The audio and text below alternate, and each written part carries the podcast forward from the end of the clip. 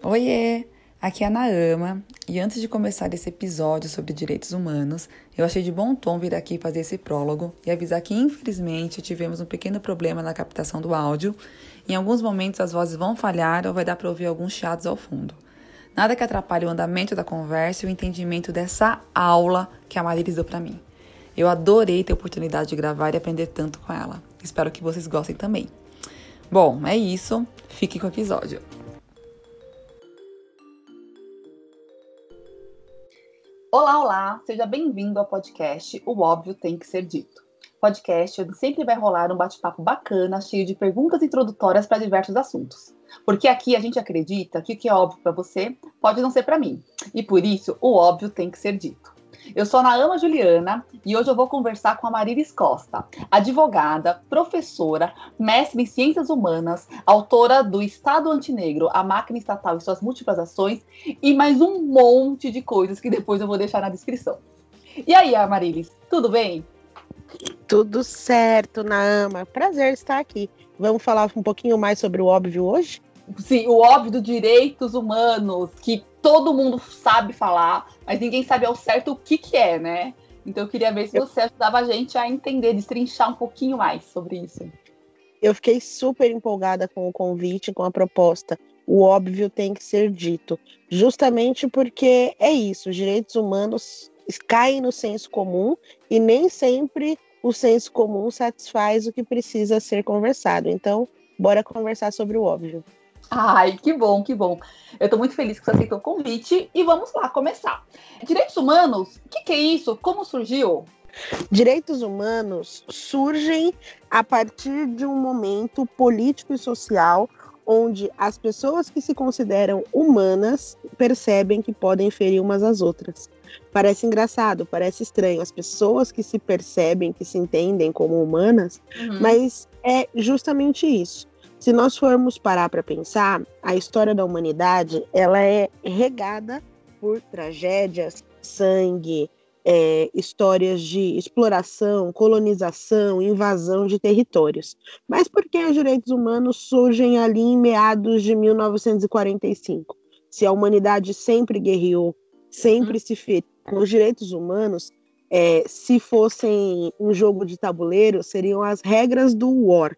É como guerrear é como ter um mínimo ético, ainda que nos momentos de conflito e caos. E eles surgem justamente porque, após a Segunda Guerra Mundial, a comunidade europeia, eurocêntrica, branca, a, os países mais ricos do mundo descobriram que, para além de invadir, colonizar e explorar outros povos, eles eram capazes de ferir a si mesmos. E por isso, em 1948, nasce a Declaração dos Direitos do Homem. Uhum. Exatamente isso, direitos do homem. Porque, como eu disse lá atrás, os direitos humanos nasceram para ser as regras do jogo daqueles que se consideram humano, humanos, no caso. E uhum. em 1948, quem eram as pessoas consideradas sujeitos de direitos? Homens, cristãos, heterossexuais, europeus. Portanto, os direitos humanos nascem para criar regramentos para evitar que as populações que a que pertencem esses seres humanos sejam dizimadas, feridas e passem novamente pelos horrores da guerra, como foi no caso da Segunda Guerra Mundial. Nossa, peraí, então os direitos humanos surgiram para proteger os homens dos próprios homens. Correto. Mas ainda assim uma visão super eurocêntrica, né, desses homens, né? Exatamente os direitos humanos e os estudos dos direitos humanos, obviamente, evoluíram e hoje em dia as teorias elas não são exatamente o que se pretendia quando eles surgiram. Mas existem alguns teóricos, dentre eles um chamado Charles Mills, que ele hum. vai falar que existe um contrato racial. E além da questão do contrato racial, existe também um contrato de gênero, que eu vou lembrar o nome da teórica uhum. já já passo para vocês. O que eu quero dizer com isso?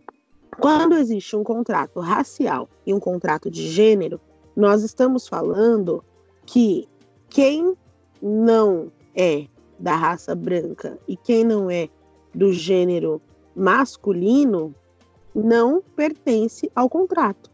O contrato é um combinado entre uhum. duas partes. É, uhum. é a conjunção de vontades bilaterais. E aí, uh, quando você não é componente nem de uma parte nem de outra, ou seja, quando você não é o Estado que se compromete a proteger homens brancos e nem os homens brancos com os quais o Estado se comprometeu a proteger, você não entra nessa seara dos direitos humanos. Então, é literalmente o que você falou: os direitos humanos nascem para que homens protejam a si mesmos da guerra que eles inventaram. Nossa, isso está explodindo minha cabeça, porque hoje em dia o que é muito falado é direitos humanos para humano direito, criado para uma questão super branco, cristão, lá lá lá, para se proteger. E aí chegou, não tem nem 100 anos, então uma coisa é, super nova, foi tão não aprofundado, talvez, do estudo, que hoje em dia chegou nisso, né? Que a gente chega a falar que ah, é, só defende bandido, as pessoas do bem nunca têm acesso aos direitos humanos, né? Na real, é, é isso. Os direitos humanos, eles são uma luta constante, uma disputa constante de narrativas.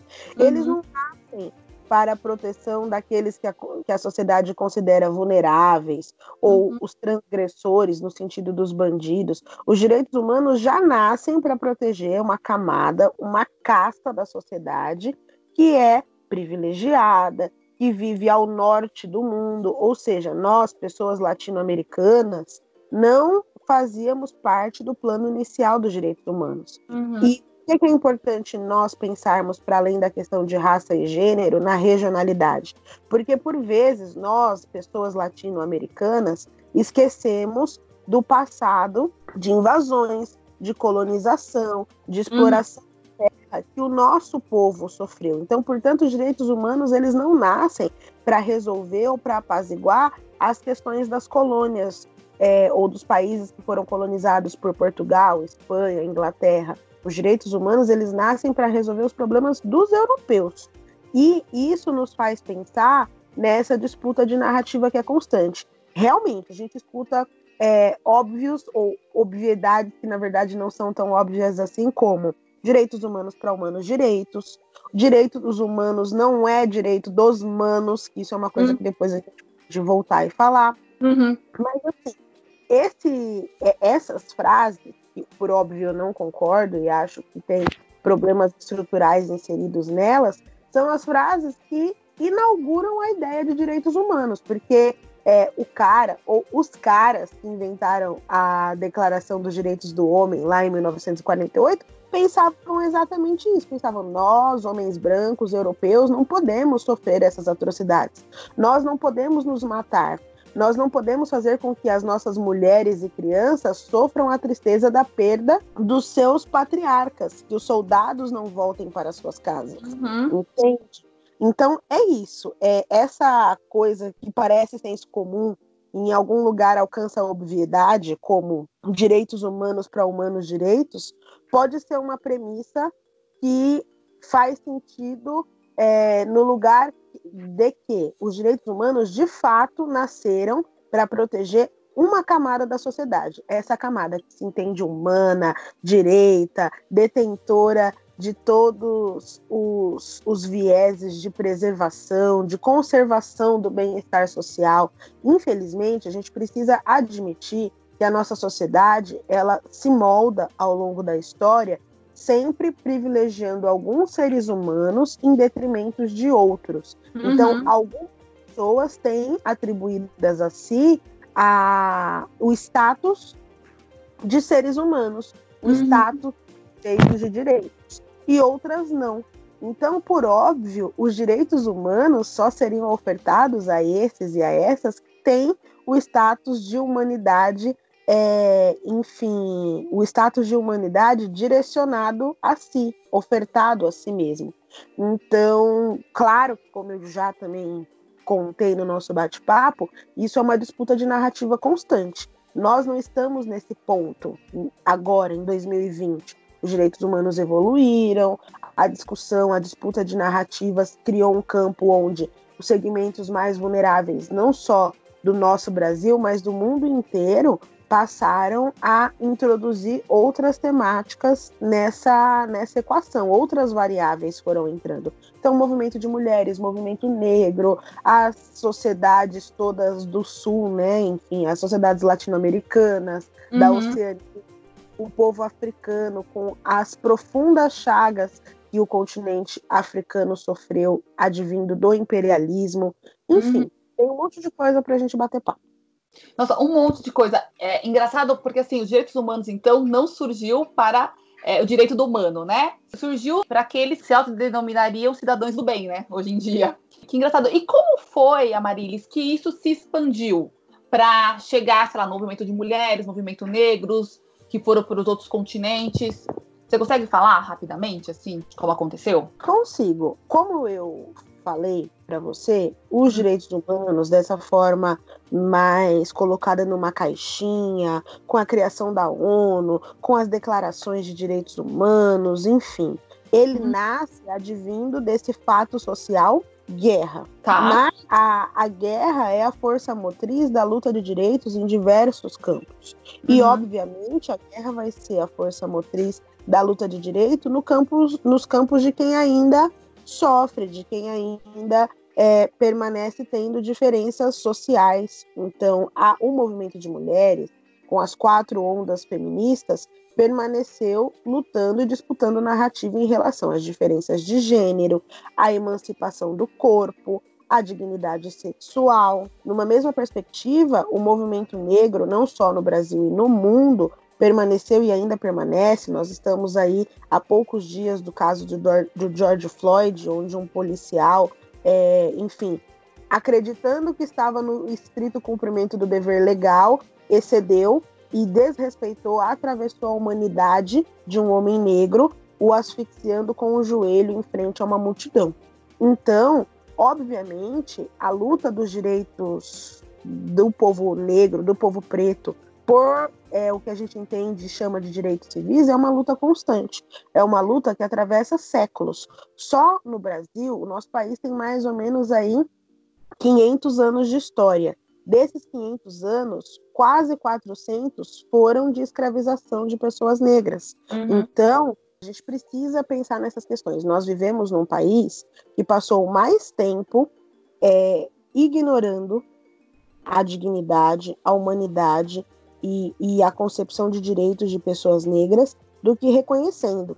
E nesses 100, cento e poucos anos do pós-abolição, onde teoricamente o nosso país reconheceu, reconheceu, mas não reparou, reconheceu, mas não criou política pública, reconheceu, mas não dignificou. Então, foi o que a gente chama no direito de reconhecimento pro forma.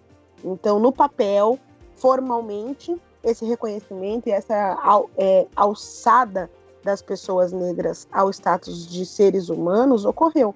Mas materialmente, a gente não tem esses resultados palpáveis. Então, ah, como você bem disse, os direitos humanos eles se remoldam e hoje a gente tem inclusive essa concepção de ai, direitos humanos para os humanos, os direitos, a gente só vê os direitos humanos na porta da cadeia na época da rebelião, eu nunca vi ninguém dos direitos humanos é, na casa de, da família de um policial quando esse policial morre. E isso não é verdade.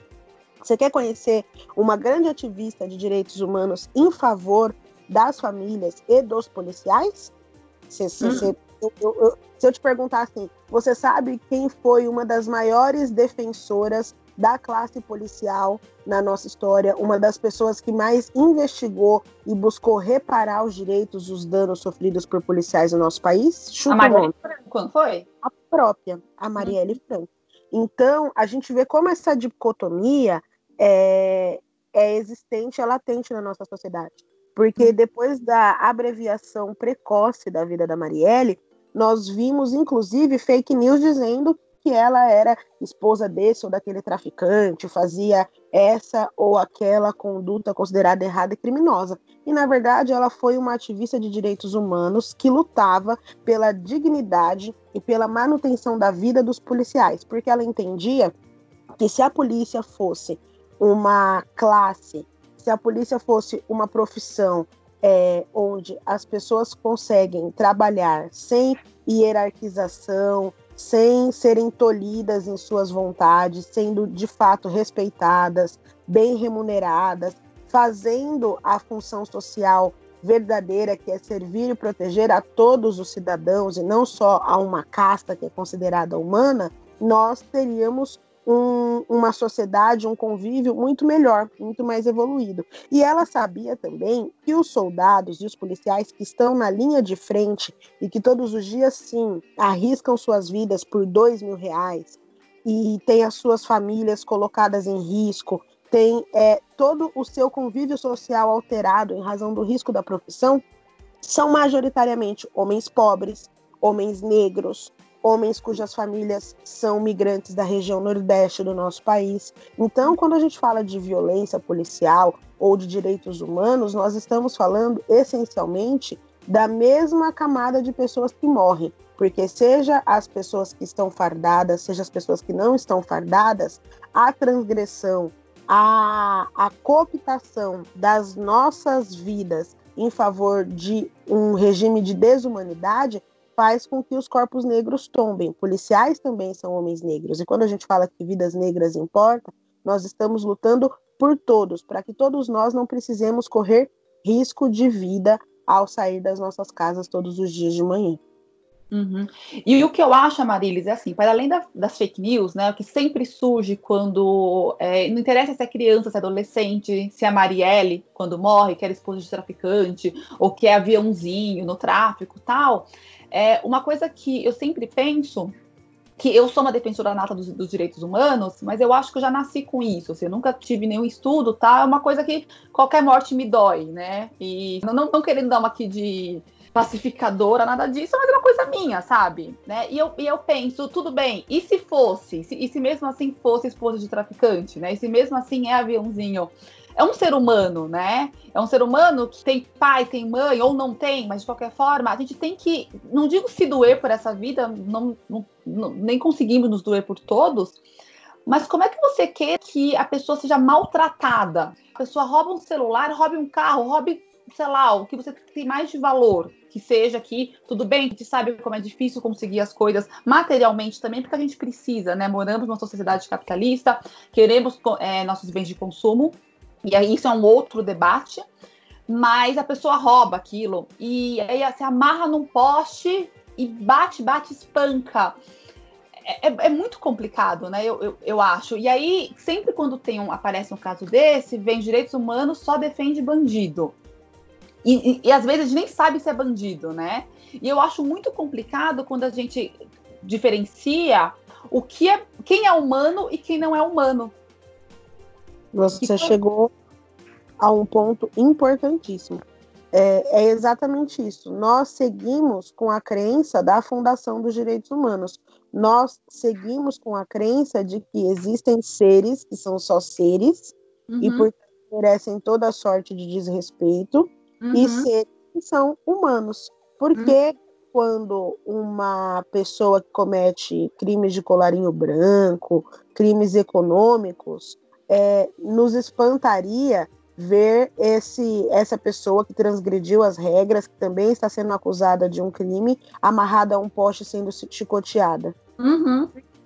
Quem comete crimes econômicos não é levado para o fundo do mercado e chicoteado com fios de ferro até a morte. Sim. Porque a gente naturaliza a, a, a, a grura e a violência em relação às pessoas que sim cometem crimes contra o patrimônio, mas qual é a diferença do rapaz que toma para si o celular de alguém na praia de Ipanema e depois é amarrado ao poste espancado e uh, governadores, grandes donos de construtora, a gente viu no Rio de Janeiro em meados de 98, 97, a, a queda do edifício Palace, que foi construído com areia da praia. Alguém amarrou o dono dessa construtora a um poste e espancou? Uh -uh. Não. E eu não estou dizendo que deveria amarrar, obviamente que não. Esse, esse indivíduo recebeu o tratamento certo. Ele uhum. foi investigado, processado, com presunção de inocência e, após o trânsito em julgado da sentença condenatória criminal, respondeu por seus crimes. Mas porque para esse senhor a justiça funcionou dessa forma e a sociedade achou que ok, é isso mesmo que tem que acontecer. E para outras pessoas, a sociedade entende que só a morte, o sofrimento, a danação física, a condenação e a exposição é adequada. Porque algumas pessoas da nossa sociedade ainda não são consideradas humanas. Então, hum. tudo bem.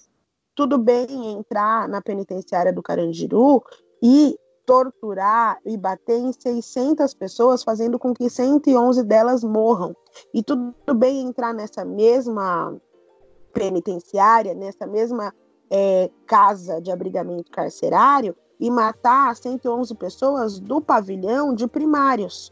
111 pessoas que tinham de 19 a 30 anos e tinham cometido o seu primeiro crime e na massiva, na massiva quantidade percentual, crime sem violência ou grave ameaça. Então uhum. foram 111 jovens que sim, possivelmente estavam inseridos em, uma, em um cenário de transgressão social, de transgressão da lei, mas eram jovens que haviam cometido crimes sem violência e grave ameaça, e ainda que tivessem cometido crimes com violência e grave ameaça, o Estado não pode permitir que agentes do Estado ingressem nessa unidade de abrigamento prisional bata nessas pessoas, mate essas pessoas e façam com que elas morram ou contraiam HIV na boca de cachorros. Porque os cães de, de guarda que entraram no massacre do Carandiru, e aí não precisa acreditar em mim, é só ler os registros, não só do, do, dos arquivos públicos, mas como os registros do próprio Dr. Drauzio Varela, eles colocaram cães para comer as pessoas. Então, quando a gente fala de direitos humanos, você entrou no ponto chave nós temos que respeitar e dignificar todas as vidas. A vida de quem transgride, a vida de quem não transgride, a vida de quem está numa camada social mais elevada no sentido da propriedade privada, no sentido da grana, e a vida de quem não tem nada. Ou somos todos humanos e, direito, e os direitos humanos são para todos, ou é melhor que nós é, alinhemos um discurso de que a humanidade é seletiva, porque aí os vulneráveis e os que não têm direito e acesso a, esse direito, a esses direitos humanos podem se insurgir. Esses vulneráveis, uhum. sabem que não têm um contrato social com o Estado e que não vão receber a contrapartida de segurança, de saneamento básico, de educação, esses vulneráveis, entendendo que não são humanos entendendo que não tem para si a dignificação dos seus corpos, podem transgredir. E é isso que aconteceu lá em Minnesota, nos Estados Unidos. É por uhum. isso que a nota de repúdio do povo negro, do povo preto dos Estados Unidos, foi queimar instituições bancárias e prédios. Porque se o Estado não está cumprindo com a sua parte do contrato social que o Jean-Jacques Rousseau é, escreveu nos idos aí dos, dos séculos passados e até hoje a gente aprende como premissa do direito nas faculdades, se uma das partes quebra o contrato, a outra pode transgredir? Uhum. Ou é melhor que, toda, que ambas as partes considerem o contrato válido e façam com que a sociedade aconteça a partir dessa proteção ampla? E não é quebrar uma cláusula, né? Está quebrando constantemente há anos, né? O contrato explodiu de uma forma porque tinha que ser assim, o que você falou é bem interessante, porque nada mais é, nós somos seres humanos. Quem é que fala? Foi o Rousseau que falou o, lobo, o homem é o lobo do homem? Agora eu não lembro. John Locke. O Locke que falou, né? O nosso íntimo é bem cruel, eu diria, e se não fosse essas leis, a, a gente realmente viveria numa situação bem, bem complicada, né? A gente tenta se adequar e tem e só que eu acho que também o que cai, acaba caindo muito, que direitos humanos defende bandido, é que quando, por exemplo, sei lá, Marcelo Odebrecht é preso, bem tratado, ou um governador, ninguém percebe que os direitos humanos está agindo com ele também, né? Só vem reclamar quando os direitos humanos aparecem, quando está tendo alguma irregularidade. Mas as pessoas não percebem que quando um policial transgride de alguma forma, se ela mata alguém, os direitos humanos também atua para que ele não seja amarrado, sei lá, amarrado e espancado, né? Também está nessas sutilezas que as pessoas não percebem. Direitos humanos também é garantia de saúde, educação, moradia, também não está nisso? Com certeza. Os direitos humanos atravessam todas as coisas. Quando você para numa blitz e o policial fala: Boa noite, senhora, tudo bem? A senhora pode, por gentileza, fornecer o documento do carro e a sua identificação de motorista? Oh, ok, obrigada. A senhora aceitaria fazer o teste do bafômetro, mas a senhora não precisa produzir prova contra si mesma caso não queira. Entretanto, encaminharei a senhora ao primeiro distrito policial, porque, enfim, existem desdobramentos em relação a isso. Isso são os direitos humanos atuando. Uhum. Então, essa noção de que os direitos humanos só existem e só brotam como se fossem gremlins na porta da cadeia durante a rebelião é uhum. é absolutamente errônea. Se você vai ao hospital e o médico te dá a quantidade certa de anestesia para que você não sinta a dor do corte de um procedimento seguro e cirúrgico, é direitos humanos agindo. Porque Sério? existe uma mulher chamada uhum. Aline Pimentel que uhum. foi uma vítima de violência obstétrica e racial e ficou 21 horas agonizando numa instituição pública hospitalar que perdeu o seu bebê ah, e não. depois perdeu a vida, deixando órfã uma criança de 5 anos. E os direitos humanos, a, a comissão que trata da Convenção de todas as, é, de todas as formas de eliminação de violência contra as, contra as mulheres, condena o Estado brasileiro em relação à morte de Aline Pimentel. E por que um parto é questão de direitos humanos? Um parto é questão de direitos humanos porque quando a Aline entrou no hospital, ela deveria ter tido local para sentar, arejado, salubre, água fresca, ela deveria ter sido atendida rapidamente, o hospital deveria ter todos os instrumentos, todas, todo o maquinário necessário para entender o quadro clínico dela. Ela deveria ter sido internada, era, o, a, o sofrimento do feto deveria ter sido rapidamente identificado. E esse feto deveria ter, é, enfim, recebido ali o tratamento em relação a, a, ao parto do, do feto natimorto, uma posterior curetagem e depois disso o repouso, os remédios para que a Aline se recuperasse desse trauma, o atendimento de assistência social e psicologia para diminuir as chagas e as dores. A Aline estaria aí, criando a filha. Mas como a Aline ficou sentada no corredor, passou 16 horas aguardando o primeiro atendimento, depois passou 21 horas aguardando a retirada desse feto, e durante essas 21 horas o líquido amniótico e a infecção se generalizou, espalhou pelo seu, pelo seu corpo. A Aline continuou não tendo a curetagem, então o, o, os restos daquela, daquela situação de gravidez.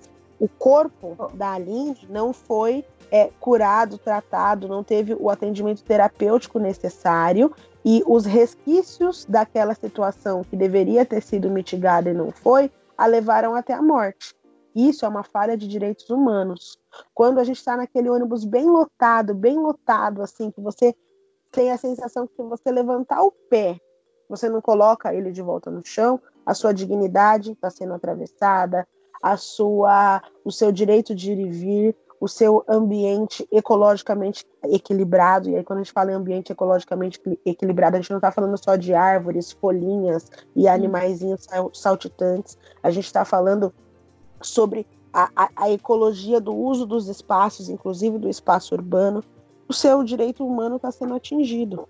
Então, os direitos humanos não, não devem ser só para humanos direitos, os direitos humanos devem ser para todos os seres humanos e os direitos humanos na porta da cadeia na hora da rebelião. Os direitos humanos aparecem de maneira mais incisiva na imprensa nesse momento, mas uhum. todos os dias, desde que você acorda, toma café, se põe na rua, retorna, os direitos humanos eles são como se fosse uma nuvem de direitos, de garantias de deveres que paira sobre as nossas cabeças 24 horas por dia.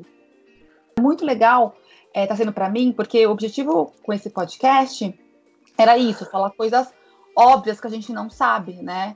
E quando você fala para mim do transporte público, é, com certeza, né? É, uma, é, é, óbvio isso. E também da educação, né? Você tem, você tem escola pública, o direito que você vai estar tá lá, você vai ter direito à merenda, direito ao lugar para se sentar, direito ao ambiente limpo, né? Ter estudo, né? Tudo isso é direito humano. E talvez eu acho que falta um pouco mais desse marketing da gente que somos defensores de talvez falar que isso também é direitos humanos. Porque uma coisa muito interessante, e quando você fala que nasceu em 48, que sei lá, foi ontem praticamente, em questão de história, tudo que a gente tem, nada foi nos dado de graça. E isso para todo mundo, e tudo é conquistado, mas principalmente para nós minorias, mulheres, negros, uh, deficientes, tal, tudo é conquistado e tudo tem que ser na unha, e a gente não pode nos dar por Uh, não, já está conquistado, eu estou tranquilo. o SUS, que é uma coisa maravilhosa, que tem pouquíssimos países, nós temos, nós temos a sorte de ter o SUS aqui no Brasil, com todos os seus defeitos, mas ainda assim é sorte da gente tê-lo. Nós, nós temos que lutar por ele todos os dias. E nós temos que lutar, eu acredito, né? Além até, temos que lutar por ter transporte grátis. Né? A gente já, já temos escolas gratuitas, que ainda são insuficientes, mas ainda assim temos e temos que lutar por isso todos os dias, que para tirar isso da gente é muito fácil, não existe direito dado, é tudo direito adquirido. É isso. Eu, eu, eu fico muito feliz em, em ouvir essa sua exposição, essa sua fala, fico muito orgulhosa de participar de um podcast com, com essa qualidade e com essa proposta, porque é muito importante dizer isso. É muito importante dizer e, e, e fazer um trabalho de, de esmiuçar esse tipo de, de questão. Nós temos que lutar pelo Sistema Único de Saúde, nós temos que lutar pelo sistema de educação das bases escolares, da pré-escola até a pós-graduação, que está sendo sucateada, que está sendo atacada. Primeiro, porque essa gratuidade é relativa. Nós temos uma das maiores cargas tributárias do mundo. E são esses tributos que fazem a manutenção da existência desses serviços. E uhum. digo mais, essa sensação também que os humanos direitos, essas pessoas que acham que os direitos humanos devem ser é, humanos direitos, têm muitas sensações sobre muitas coisas das quais não conhecem e não podem legislar, mas continuam tendo sensações. E eu vejo que, às vezes, essas mesmas pessoas falam assim: a maior carga tributária do Brasil está em relação ao empresário. O empresário sofre, a classe média arrochada, sabe? É, o arroxo da classe média é tema de horário político nesse nosso país o arroxo da classe média, eu fico pensando, né? Se é uma, se é uma música do Pablo da Sofrência, se é um antropológico, o que seria um arroxo da classe média?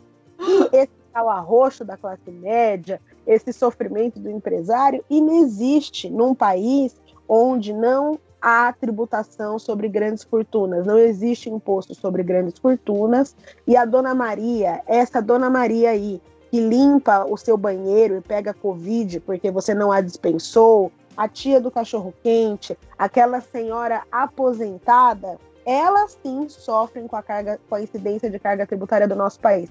Porque o arroz, o feijãozinho, o carnezinho do baú da felicidade que elas compram e pagam fielmente tem a mesma incidência tributária do arroz prato fino, do arroz chiquérrimo, não sei se eu posso falar marca, uhum. do grande empresário. Uhum. Então, quem sofre com a carga tributária do nosso país não é essa classe média que é arrochada em ritmo de sertanejo universitário, não uhum. é esse grande empresário que, enfim, faz falas esquisitas usando um terno de cor duvidosa. Não, não é é, esse empresariado que dignifica os símbolos da América na frente de suas lojas. Uhum. Não, não é. Quem sofre com a incidência de carga tributária no nosso país são as pessoas pobres, porque se os direitos humanos tivessem eco em nossa legislação tributária, quem ganha menos pagaria menos e quem ganha mais pagaria mais. Como uhum. todos pagam de forma igual, quem ganha 900 reais por mês mais descontos tem uma incidência e, e um atravessamento, uma exploração do ponto de vista tributário muito maior e muito mais pesada do que quem ganha 9, 10, 900 mil reais por mês. E como você bem disse, todas as coisas e todos os caminhos levam aos direitos humanos. Sim, os direitos tributários, o PIS, COFINS, INSS, ICMS, IPVA, IPTU, todas essas sopas de letrinhas falam e conversam diretamente com os direitos humanos. Então, se você acha que você não tem nada a ver com os direitos humanos, rasga o seu carnê do IPTU. não paga IPVA, não paga IDPVAT. Os direitos humanos dialogam com todas as coisas. E como você bem disse, a gente precisa desmistificar isso, a gente precisa fazer um bom marketing em relação à existência e, e a essa difusão dos direitos humanos em todos os espaços, para que as pessoas se entendam humanas e respeitem a humanidade do próximo. E uma coisa que chama bastante minha atenção, a Marilis, é, é o seguinte: eu acho que você tem que ter muita, muita confiança no Estado, nas instituições, para você acreditar que você nunca vai ser, sei lá, preso por engano, sabe?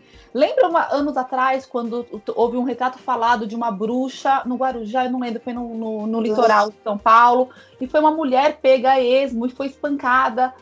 É, e assim, você tem que confiar muito nos seus pares, né? E na instituição para acreditar que você ou algum familiar seu nunca vai, sei lá, sabe? Você pego eu entendo o discurso, da onde parte esse discurso, sabe? Porque tem a família da vítima e tudo mais. E uma coisa que eu discuto com os meus amigos, quando a gente tá nesse embate, eu falo: olha, a família da vítima, eu acho que tem todo o direito, né? Eu já passei por casos assim na minha família também, de crimes hediondos, né? E, e eu entendo a revolta, e eu acho ela legítima sim.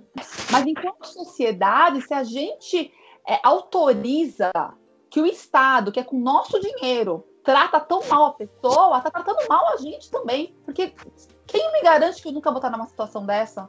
E você, como advogada, deve ter, nossa, inúmeros casos de pessoas que são presas sem. Quantas pessoas estão aí sem ser julgadas, né? Estão presas, encarceradas.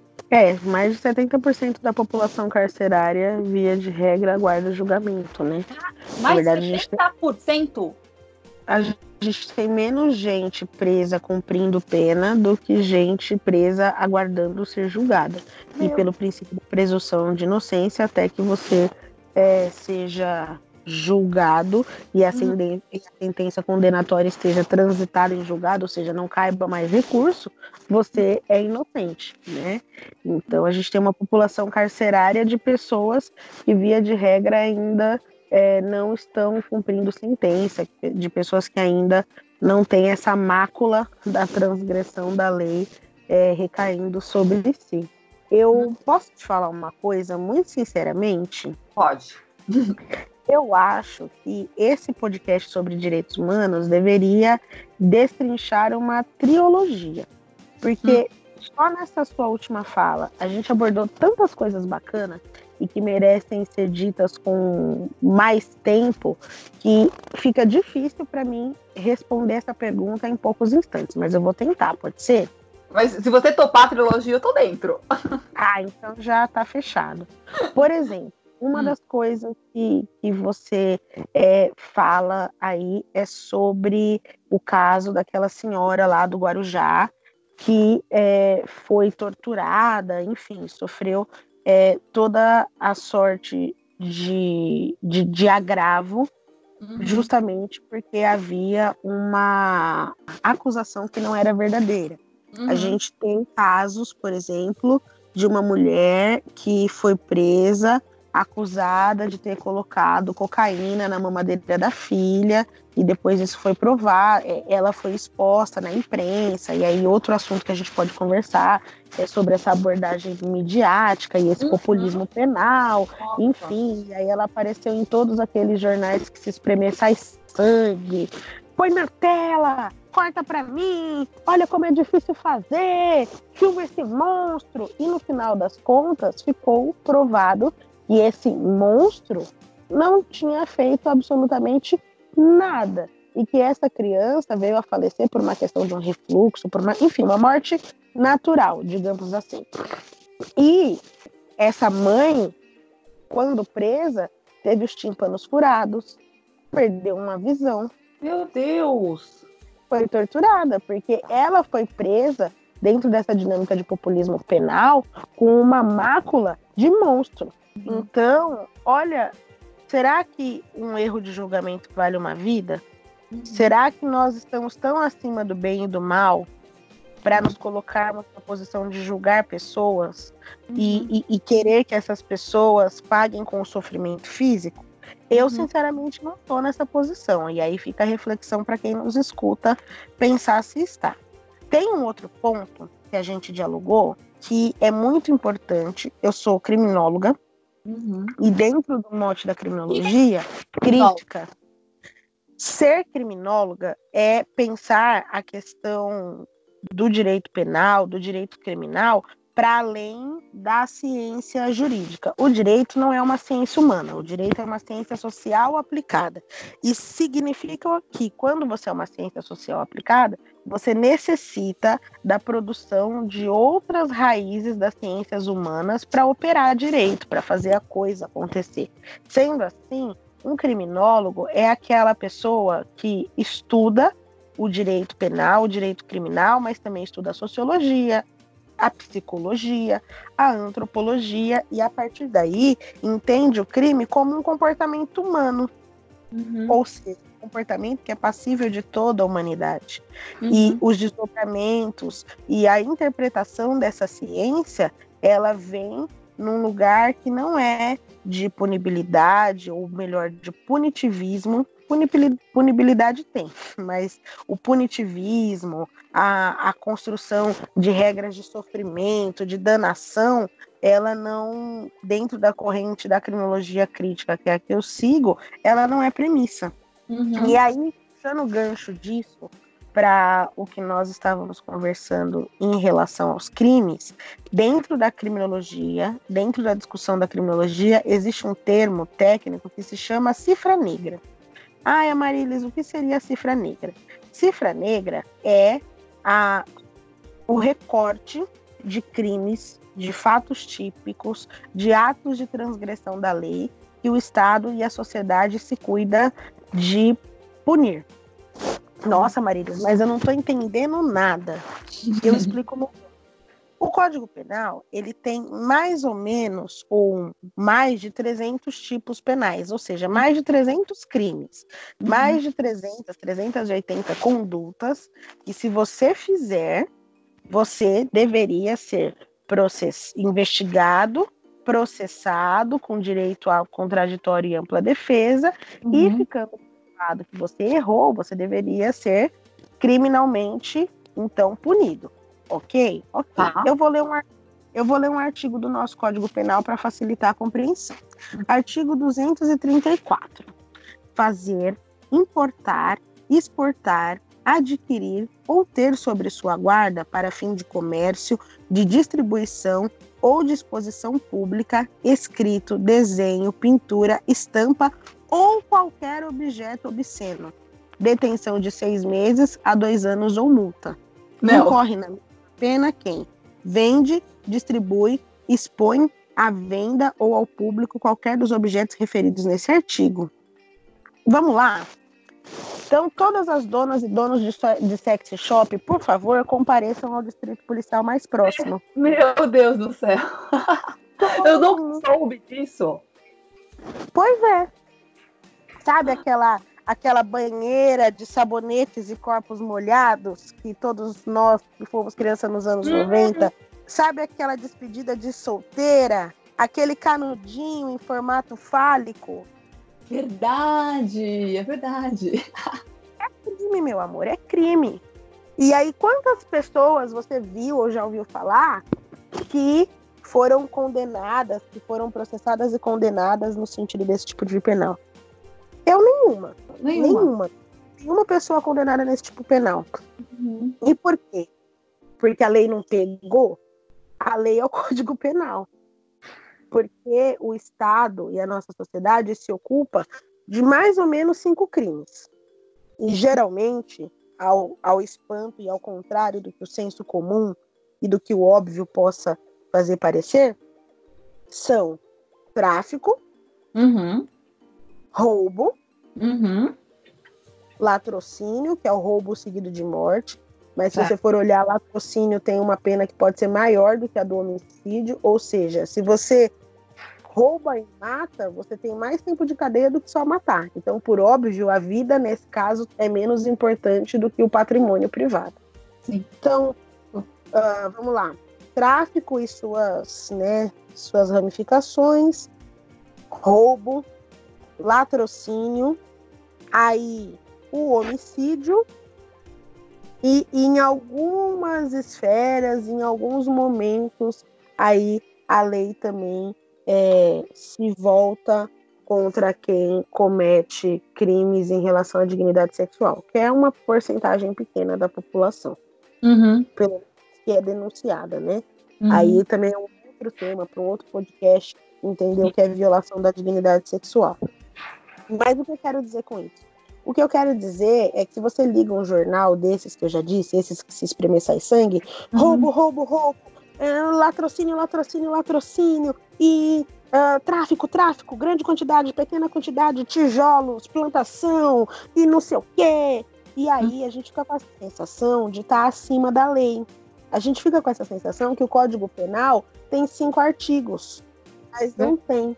São 380. E eu duvido que exista pessoa em cima desse chão e embaixo desse céu que não tenha infringido nenhum deles em algum momento da vida.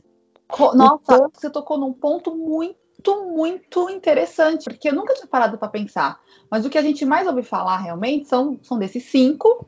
Mas aí tudo bem, a gente até perdoa aquele amigo, aquele amigo maconheiro, tal, né? A gente tudo bem, a pessoa também pode gerar uma cocaína de vez em quando, você até perdoa esse tipo de coisinha, porque é próximo, tal.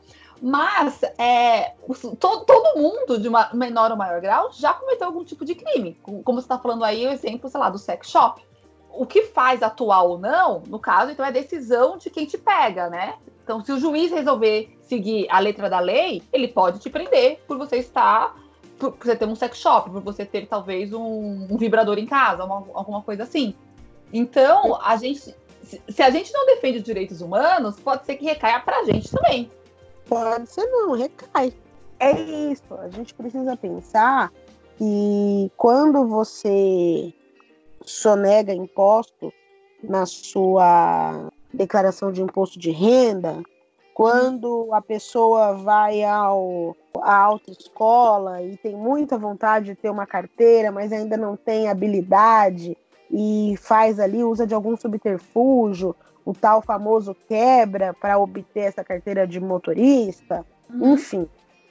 Esses delitos não são considerados pequenos e os outros grandes. Todo delito é delito. Uhum. essa, essa noção de apequenar ou dar um grau superlativo a, a determinadas condutas é uma noção de uma sociedade que se molda, como a gente falou lá no começo da nossa conversa, dignificando mais alguns seres humanos em detrimento de outros. Então, hum. eu, ser humano, eu vou colocar ali uns dependentes, que eu quero ter uma restituição, ah, eu preciso logo da minha carteira de motorista, eu preciso logo mudar a categoria, eu preciso que tal documento saia rápido, eu preciso dar um jeito, eu preciso, eu preciso, eu preciso. Ah, eu vou fazer uma, uma festa aqui, vou brincar, vou trazer uma mamadeira de piroca. A, uhum. O Código Penal e a nossa sociedade, o, o, o, olhar das ciências criminais em relação à sociedade, ele é muito amplo. Uhum. Essa lente de aumento que é colocada em cima dessas cinco condutas faz com que nós nos é, coloquemos como pessoas diferentes dessas outras. Nossa. E que nós notemos cadeias de pessoas que cometeram cinco atos em específico. Uhum. Mas livremos tantas outras que também cometem atos que devem ser punidos pela lógica da lei. E aí, uhum. qual é a diferença dessa senhora, desse senhor que altera um fármaco, dessa senhora, dona de salão de beleza, dona de clínica de estética, que coloca água no shampoo para render mais, que coloca óleo de banana no esmalte para ele deixar de endurecer e voltar. Mas isso não pode fazer? Não, é alteração de fármaco. Ai, meu Deus! não Você sabia. Tá? Uhum. Você tá me entendendo? Oh, eu tô entendendo. Você tá alterando a fórmula de um fármaco. Uhum. É lógico que também tem toda uma discussão quanto é, muitas dessas leis são retrógradas, né? Que não fazem sentido. E também tem toda uma outra discussão, não sei se você é abolicionista ou não, sobre do abolicionismo penal, né? Que a gente pode discutir se é válido ou não, porque a pessoa rouba alguma coisa, você tirar o direito dela de ir e vir, enfim, não sei. É um assunto que me interessa bastante, mas eu não tenho condições de. não tenho propriedade para opinar de fato, para bater o martelo, né? Eu posso concluir que nós estamos o tempo, quando a gente pensa em direitos humanos, a gente pensa muito na questão mais drástica, né? Cadeia, crime, tal, mas estamos todos o tempo todo embaixo desse mesmo guarda-chuva. Se a gente não se proteger da gente mesmo, fica, a coisa fica muito mais, mais feia. Exatamente. Essa cifra negra, essa zona obscura que a lei fala, é justamente essa porcentagem de crimes que não são nem solucionados e nem punidos. Hum. É a uhum. existência de um significativo número de infrações penais que são desconhecidas. Então eu te digo, qual é a sociedade justa? Qual é a sociedade que pode criticar os direitos humanos se existem crimes que são diariamente cometidos e são é, e não são nem ao menos conhecidos? Uhum. Existe uma justiça injusta. Existe um extrato social que volta suas lentes para determinadas condutas e para outras não. E aí esses motivos também dá um outro podcast, a gente pode discutir isso em outros momentos. Mas me ocorre que eles, via de regra, essencialmente se dão em razão da proteção da propriedade privada de meios de produção. Então, por que o roubo, o latrocínio, o furto, que não tem nem violência e grave ameaça, é, tem os olhos da sociedade tão é, voltados para essas condutas, sendo que existem outras formas também de atentar contra a dignidade das pessoas, contra a vida das pessoas, uhum. justamente porque a gente vive numa sociedade onde o ter muitas vezes vale mais que o ser que é, a, a, os crimes que são cometidos ali contra o patrimônio permeiam o imaginário das pessoas. É por isso que essa camada mais rica da população, que detém os meios de comunicação, que detém a narrativa do senso comum e que dizem o óbvio, ou o que parece ser óbvio, é, criam nas nossas mentes e nos nossos corações essa sensação iminente da perda do bem material. Se não hum. fosse as empresas de segurança não seriam tão ricas, porque você entra no mercado, tem um segurança privado, você vai ao shopping, porque acredita-se que o shopping seja uma zona mais segura para exercitar o consumo e a aquisição de propriedade privada. Uhum. Então, é tudo um olhar, é tudo uma lente onde é, o ajuste faz com que as coisas façam, é, possam parecer e ter é, tamanhos maiores do que de fato tem, ou não. Claro que eu não estou dizendo aqui que ah, é super tranquilo ser assaltado, ser roubado. Uhum, claro. Estou dizendo isso. Mas o que eu estou dizendo é que a sensação de que nós vivemos numa sociedade cheia de bandidos, cheia de traficantes, é porque a justiça, a mídia, voltou os olhos para esses crimes e hum. resolveu criar uma população de quase 700 mil pessoas encarceradas em razão desses crimes. Mas se nós puníssemos todos os crimes igualmente, dessemos toda a, toda a mesma importância para todos os tipos penais do nosso Código Penal, quantas pessoas estariam encarceradas? Nossa, 100%. A gente não estaria encarcerada? Viraria o alienista, a gente seria isso no, no sabe o livro? É, Achado é. de Assis. Achado de Assis. É uhum. Então, é, é uma reflexão muito importante, é uma conversa que avança e acaba tendo vários contornos. A gente acabou escolhendo esse, mas é importante pensar o que tem por trás das coisas. Uhum. Nada é aleatório, por trás né? da obviedade. Exatamente. Muitas vezes o óbvio, ele é um esforço secular, um esforço milenar, um esforço de algumas décadas de pessoas que detêm a narrativa dos meios de comunicação, que detêm a narrativa dos espaços políticos, que detêm a narrativa de incidência, para criar uma frasezinha, para criar uma palavrinha de ordem que faz com que todas as pessoas se satisfaçam ao repetir, ao bradar aquilo, sem ter que pensar muito, mas tem muita coisa por trás. Tem assim, é, às vezes o, o, nosso brado, o nosso grito é uma pontinha de um iceberg que está escondido e entranhado quase lá no centro da Terra. A gente precisa pensar. Então, quando você diz direitos humanos não é direito dos humanos, você está falando primeiro uma frase racista, porque essencialmente quem é considerado humano nessa sociedade são homens negros. Uhum. A população negra no nosso país tem aí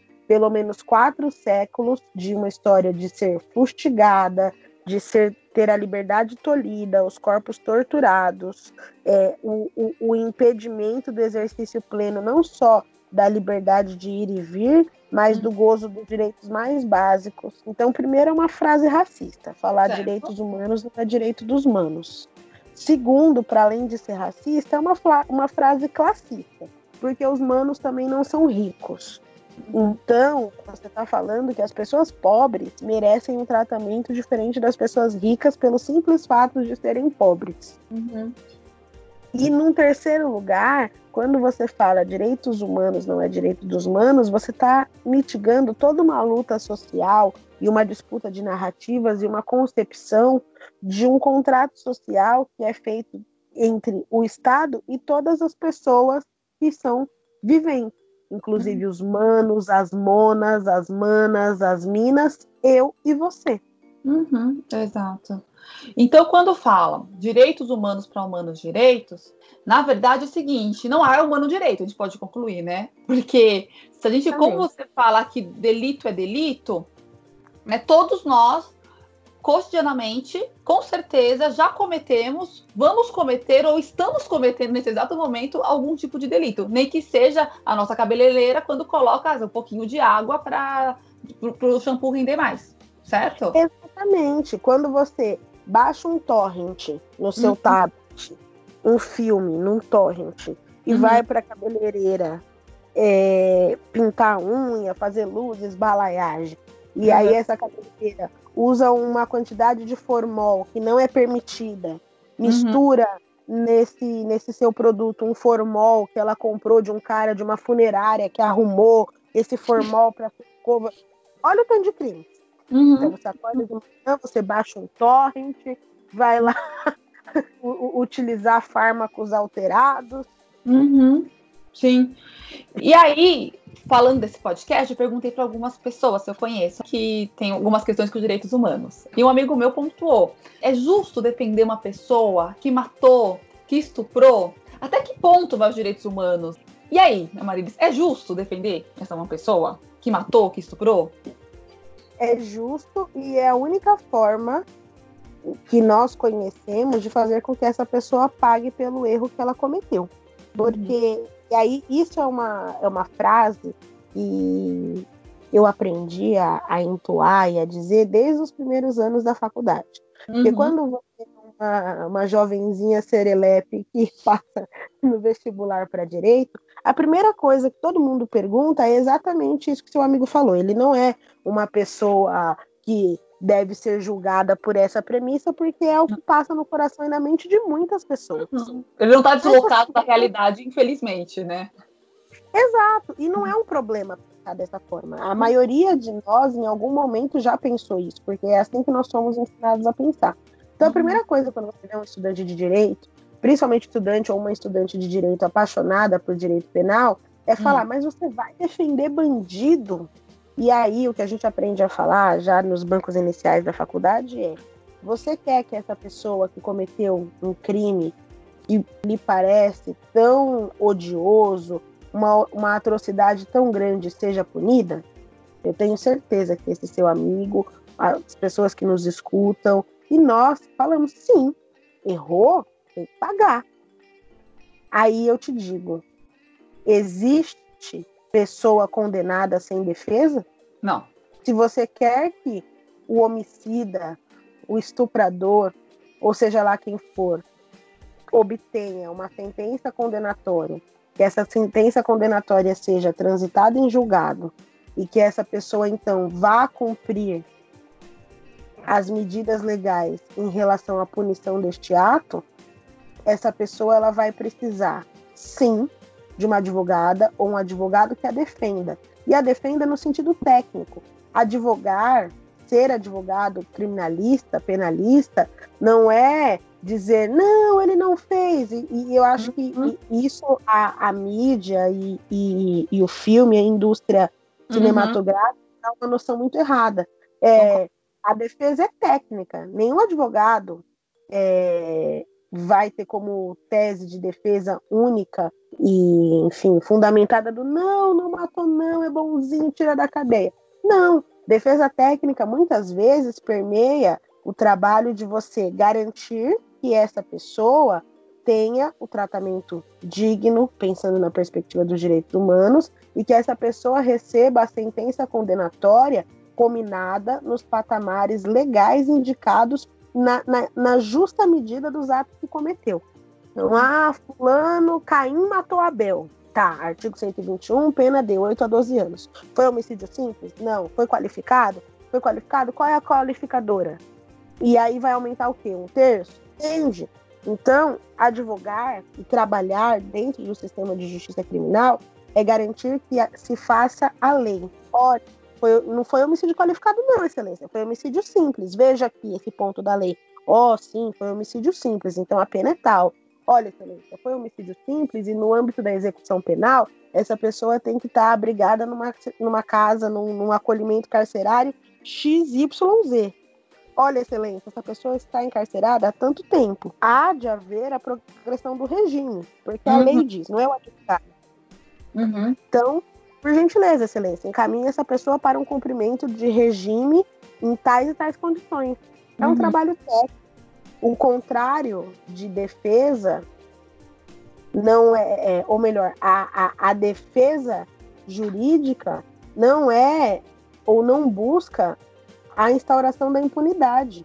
Uhum. A defesa jurídica ela busca o cumprimento estrito da lei. E Sim. o cumprimento da lei não é a tortura, não é ainda bem a pena de morte, Uhum. Não é fazer com que essas pessoas que também são seres humanos é, recebam castigos físicos, trabalho forçado, não é confundir lei e religião. Então, o que é pecado na sua religião não deve ser crime na nossa lei. Bom, eu ia falar o seguinte, que tem uma frase que eu gosto bastante. Na verdade, é uma pensata que é o seguinte: se a gente matar todos os assassinos, só vão sobrar assassinos também, né? Porque eu pois sinto é. muito que tem muito uma revanche. Eu não sei se você acha um pouco ingênuo isso que eu tô falando, como advogada, tal, até como atuante dos direitos humanos, é uma coisa que eu penso, assim, porque eu, eu entendo a revolta desse meu amigo e da sociedade, eu entendo, eu também me revolto muito, né? Poxa, é, sou mulher, quando você vê um crime igual do goleiro Bruno, enfim, a gente fala que, que absurdo. E, eu, e lógico que eu entendo, eu não tô deslocada de tudo isso. Mas ao mesmo tempo eu penso, se a gente trata, se, uma pessoa mata eu vou lá, mato, vira o que é isso, né? Eu, eu, sou uma assassina também. Por mais que ele que tenha começado, não, não acho que é assim que funciona. A gente não pode, não podemos, enquanto sociedade, quando a gente está falando de sociedade, a gente está falando de contrato, né? Nasci, já não, não pedi para nascer, mas já que nasci, eu tenho algumas leis contratuais que eu não assinei, mas de certa forma eu topei é, seguir que diz que eu não posso tirar a vida de outra pessoa. Então, quando eu penso, quando um policial vai lá e mata sem motivo nenhum, não é que estavam num. Eu não acho também, eu acho que é uma questão muito complicada a questão dos policiais, né? Porque às vezes dá a impressão que a ala mais da esquerda odeia policiais que querem que todos morram, que querem que sabe, e não é assim que funciona. Eu acho, eu acho que, como você bem citou, né, da Marielle Franco, como ela atuava, para que eles fossem também mais dignos, porque, poxa, eles saem ganhando pouco, se arriscam, uma profissão extremamente estressante. Só que se você permite que essa pessoa seja a lei, decida quem vive e quem morre, fica muito difícil. Se a gente coloca esse poder na mão de uma pessoa, fica muito complicado. Sim, com certeza. É isso. Eu acho que a sociedade ela tem discursos hipócritas muitas vezes. Uhum. A gente viu recentemente o caso, por exemplo, de um policial que foi humilhado, ah, humilhado uhum. por uma pessoa na região do Alphaville, uhum. porque esse policial foi atender, foi diligenciar e atender uma ocorrência de violência doméstica. Então, às vezes, essa mesma sociedade que brada e conclama o, o, o exercício da, da ação policial, sociedade que humilha e diz para o policial: você sabe com quem está falando? Porque é a sociedade que acha que a força policial deve incidir somente contra aqueles que não são humanos. E essa sociedade, essa camada, essa parcela da sociedade se entende humana. Uhum. Então, acha que a polícia, que a lei, que o bom cumprimento, que o bom continuismo das regras não deve recair sobre si. Então, é, é uma construção muito hipócrita por vezes, porque essa mesma pessoa tira foto com a polícia, que faz todo um cenário de valorização desses profissionais, em verdade não está valorizando. Em verdade está desejando que esses homens continuem com uma, uma subremuneração, recebendo valores ínfimos, trabalhando com coletes à prova de balas vencidos, em viaturas sucateadas, correndo risco é, é, e, e, e fomentando e alimentando uma guerra contra as drogas, onde os verdadeiros traficantes, onde as pessoas que de fato movimentam milhões e bilhões com esse comércio, muitas vezes estão sentadas em cadeiras de casas do legislativo, do executivo, até uhum. mesmo do judiciário. Então, essas pessoas elas não gostam da polícia. Essas pessoas elas gostam da barbárie, elas gostam é. da violência. Elas uhum. acham bonito que esses homens diariamente tenham que arriscar suas vidas para continuar fazendo uma roda de violência e derramamento de sangue girar. Porque uhum. quem gosta de polícia, quem gosta do policial, quer que eles tenham a capacidade de incidir de forma investigativa. Polícia boa é a polícia que tem instrumentos para realizar as investigações no bom cumprimento da lei. Polícia boa é polícia bem remunerada, que tem treinamento, que tem é, recursos e artifícios para poder desbaratar quadrilhas, poder resolver crimes sem entrar nas casas das pessoas atirando e matando as crianças que estão brincando no quintal, como a gente viu no. Rio de uhum. Janeiro, no João Pedro. Então, uhum. eu gosto da polícia. Eu desejo que os colegas que é, são policiais, as colegas que são policiais tenham vida longa, vida digna, boa remuneração, tenham capaci a capacidade de de fato servir e proteger a sociedade como um todo, incluindo eu, você e o rapaz que está dormindo na calçada, infelizmente, agora.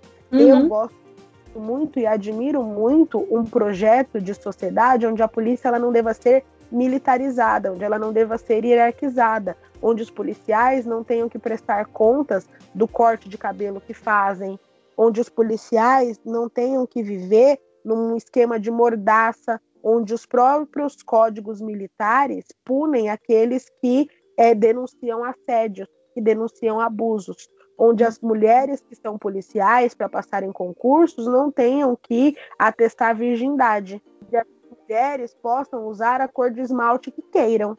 Então, eu respeito e admiro muitíssimo as pessoas que, dentre diversas opções de atividades e de funções sociais, escolhem a polícia, escolhem a, a, ação investigativa, escolhem servir e proteger. E é justamente por ter profundo respeito a essas vidas e a esses profissionais que eu quero um mundo melhor, que eu quero um Brasil melhor e que eu quero que eles deixem de ser humilhados pela parcela rica da população, nesse sentido de sabe com quem está falando, sabe com quem está falando, quando hum. vão servir e proteger em hum. relação a essas pessoas e desejo também que eles não tenham todos os dias que arriscar a vida e derramar sangue. Isso já as mãos de sangue, porque uma sociedade instaura, instaura o, ca, o caos social, faz com que recaia sobre os ombros desses homens e dessas mulheres a decisão de quem vive e quem morre.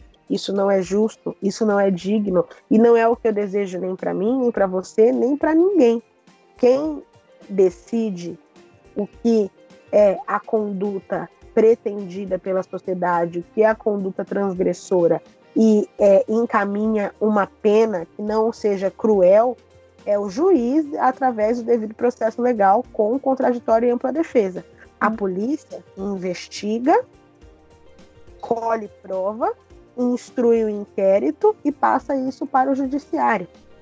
Eu não desejo a nenhum policial ter que decidir quem vive e quem morre. Uhum. Uhum. Eu não desejo a nenhum policial sair de casa, deixar mulher e filhos, ou marido e filhos, ou deixar a família, os pais idosos, e não voltar nunca uhum. mais. Uhum.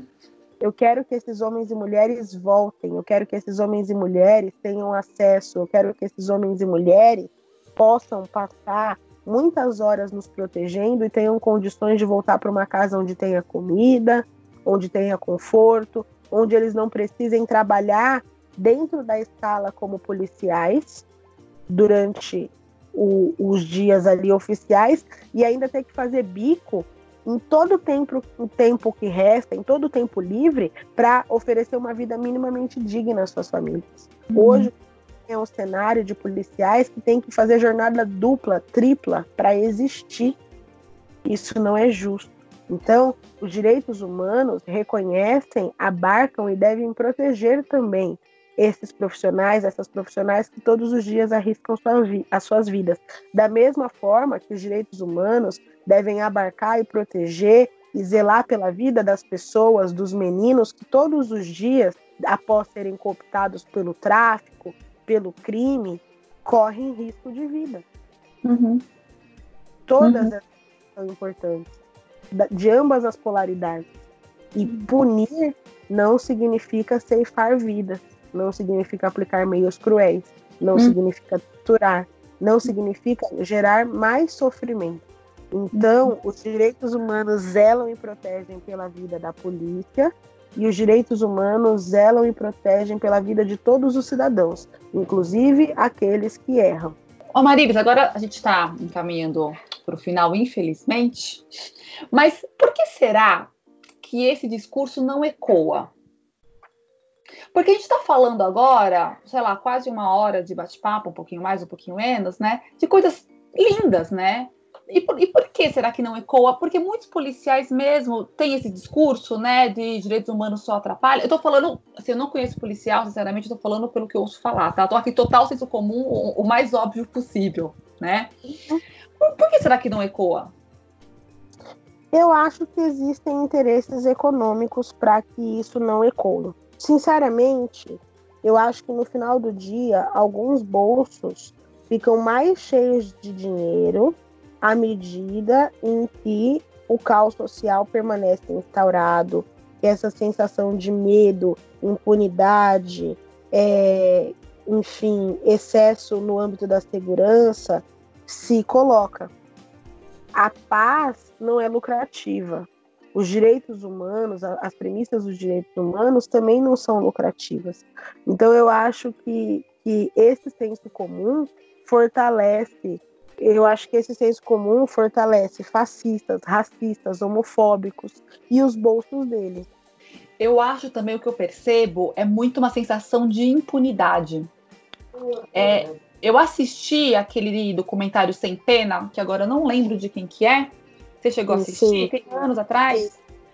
E aquilo explodiu minha cabeça, né? Porque eu acho essencial para quem acha que o país, que o Brasil é um país da impunidade. Assim, é muita impunidade para quem? Né? De quem que você está falando quando você fala que o país não prende? Você falou aí 700 mil pessoas presas, é isso? Exato. O Brasil tem a terceira maior população carcerária do mundo.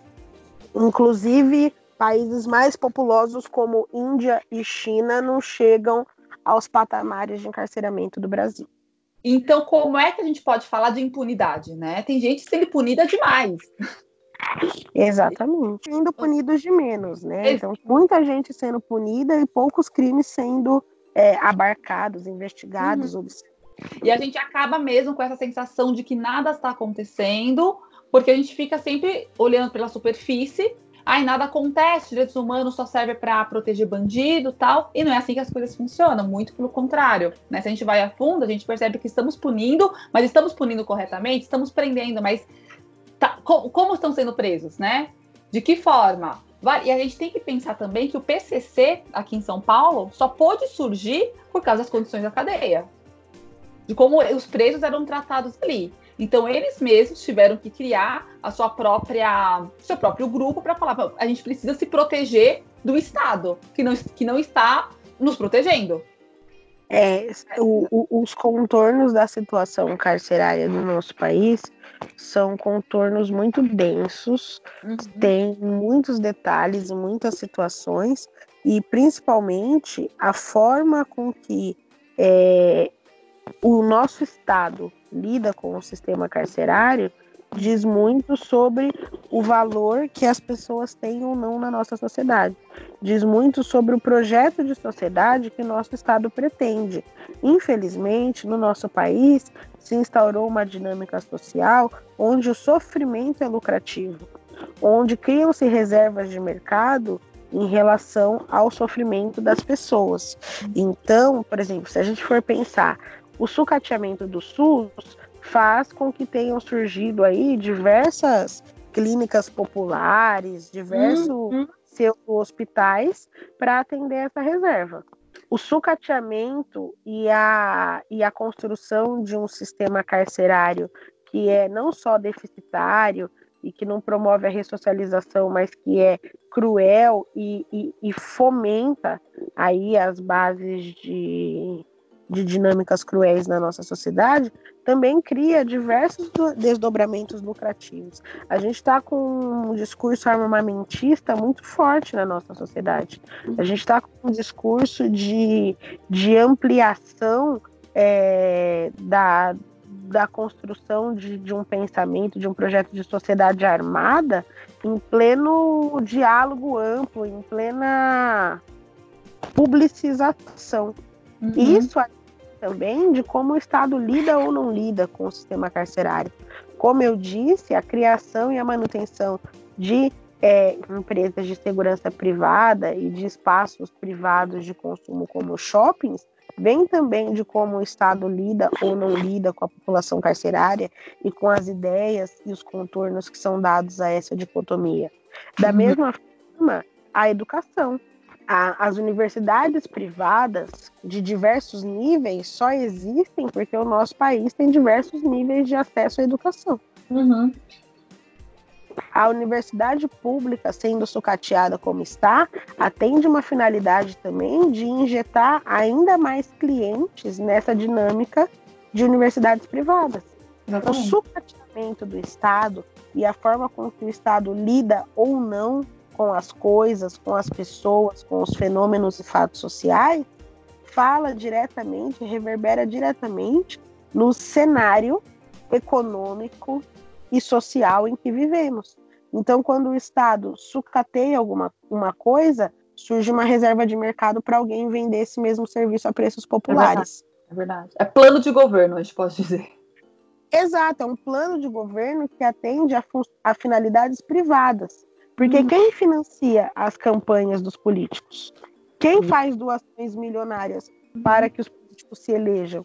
Sou eu? É não. É você? Não. São esses empresários. Então, qual vai ser o interesse de políticos, pessoas públicas, pessoas eleitas por essa camada da sociedade, eleitas pelo dinheiro dessa camada da sociedade, em resolver os nossos problemas, em uhum. pacificar a sociedade, uhum. e construir uma, um ambiente mais seguro. Se você for olhar a bancada da bala no nosso Congresso, ela é composta por parlamentares que são financiados por donos de empresa de segurança privada, por donos de empresa de arma. Será que as pessoas vão querer mais educação e menos crime? De jeito nenhum, não faz sentido. É contra o plano. É contra o plano econômico. Da mesma forma que agora, no momento de pandemia, a gente teve aí uma, uma roda, uma ciranda de ministros passando pelo nosso Ministério da Saúde, e a gente pôde perceber que muitos dos ministros que sentaram nessa cadeira eram donos de clínicas populares de tratamento para o câncer, uhum. eram de ações de grandes empresas mantenedoras de planos de saúde. Claro. Será que esse cara sentado na cadeira mais alta do pensamento da política pública de saúde no país, está muito afim de instrumentalizar o SUS? De jeito nenhum. Quanto mais sucateado, mais ele ganha. Será que um Quanto bom tratamento. A população de... contra, né? Quanto mais colocar e injetar, talvez, a, a, a se, o, se o SUS for é... Ai, gente, qual é o nome daquilo? Privatizado, né? Porque é aquilo, uma mentira dita muitas vezes vira verdade. A gente sabe que o SUS, especificamente, tem muitas coisas para serem melhoradas, claro, como tudo tem. Mas o SUS é fantástico também, só que ninguém fala disso. Né? Ninguém fala do, de tudo que o SUS cuida. A mesma coisa dos direitos humanos que abarca saúde, educação, não fica só no crime. O SUS também, um trans, não existe um transplante de órgão que não passe pelo SUS. As vacinas também, todas passam pelo SUS. Só que isso não é divulgado. Porque, porque economicamente não, há, não, não, precisa, né? Não é viável. É melhor ficar martelando o quanto o SUS é ruim, as filas de espera, as pessoas que morrem nos corredores, que existe sim, claro. Existe tudo isso. Tem muita coisa para ser, ser problematizada. Mas tem muita coisa, boa, muita coisa que funciona. Exato. E, e, o não funcionamento cria essa reserva de mercado e faz com que a gente continue sucateado também. Porque hum. se você não tiver 110 reais ou um cartão de crédito para parcelar os 110 reais em 10 vezes no doutor médico, consulta uhum. fácil, ou seja lá o que for, você não se trata. A gente está uhum. vendo como nos Estados Unidos as pessoas morrem dentro de casa para não correr o risco de criar dívidas milionárias para uhum. se tratar. Exatamente. Isso não é justo, isso não é humano. Pensar em direitos humanos é criar formas e situações onde a sociedade ela esteja pacificada e as pessoas estejam respeitadas, as uhum. pessoas sejam bem atendidas. É dignificar a existência da humanidade e uhum. não necessariamente atender uns em detrimento dos outros. Uhum. Todas as coisas levam aos direitos humanos, todas as coisas falam e reverberam nos direitos humanos. Nós não precisaríamos de aplicativos de transporte se a malha ferroviária, se a malha de metrô se estendesse para diversos lugares, se uhum. esse serviço fosse prestado a um preço módico.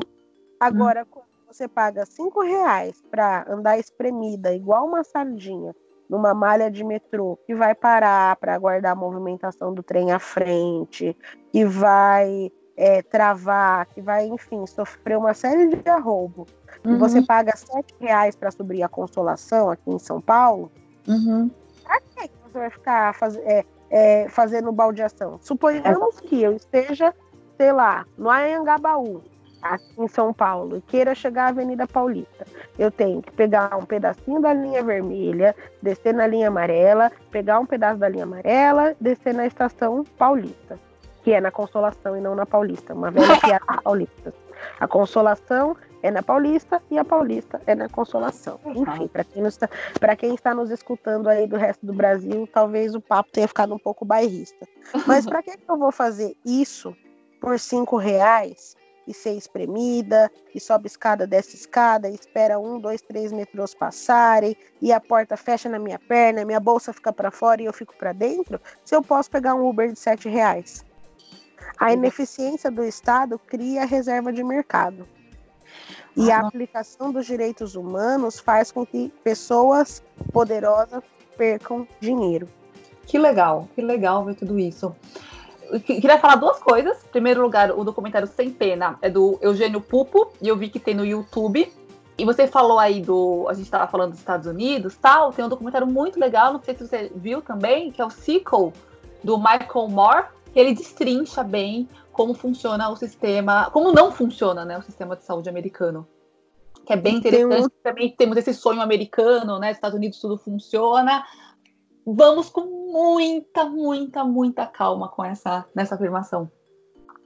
Exatamente. O óbvio precisa ser dito e o óbvio é que os direitos humanos são muito importantes para toda a sociedade.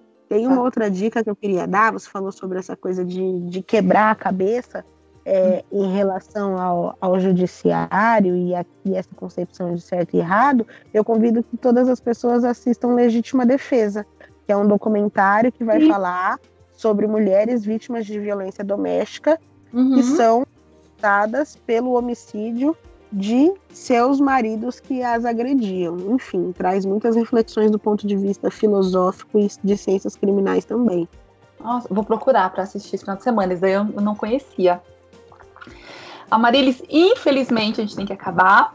Foi uma delícia aprender com você. Muito obrigada pela sua disponibilidade, pela sua didática. Muito, muito obrigada. E eu acho que o óbvio tem que ser dito, a gente tem que compartilhar esse tipo de coisa. Direitos humanos é uma coisa. Nós somos todos humanos, poxa, como é que a gente pode ir contra um direito que é nosso, né? Um direito que foi adquirido. A gente tem que ter isso muito na cabeça. tudo que é nosso é adquirido, a gente tem que lutar pelas nossas coisas, senão a gente não se perde, né? E, enfim, quebrando um pouquinho o paradigma, eu queria saber se você tem alguma coisa não óbvia para contar pra gente. A coisa menos óbvia sobre mim é: eu sou criminóloga, ativista de direitos humanos, é, atuo no âmbito das ciências criminais e das graves violações de direitos e odeio filme de violência. Eu gosto mesmo de desenho animado. Desenho animado? Sim.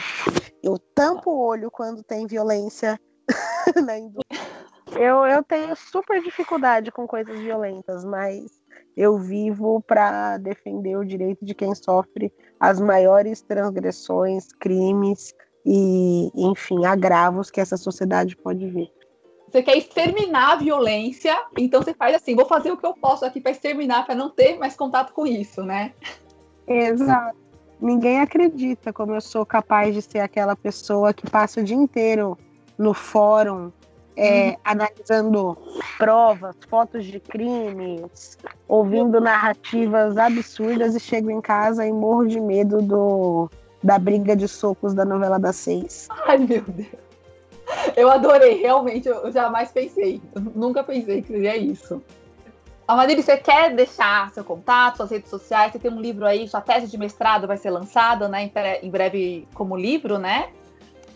É isso. Em breve a gente vai ter a possibilidade de fazer reflexões sobre o Estado antinegro, a máquina estatal e suas múltiplas ações, um estudo da Lei KO, que é uma, uma dissertação de mestrado onde eu tive a oportunidade de pensar a legislação antirracismo no Brasil e um pouquinho sobre a legislação antirracismo no mundo e outros desdobramentos, enfim, passo pela criminologia, passeio sobre as reflexões da transgressão social e do crime como um todo, do jeito que a gente conversou aqui, é, no Instagram eu faço parte de um coletivo, sou articuladora de Preta e Acadêmica, então arroba Preta e Acadêmica no Instagram, uhum. Preta e Acadêmica no Facebook.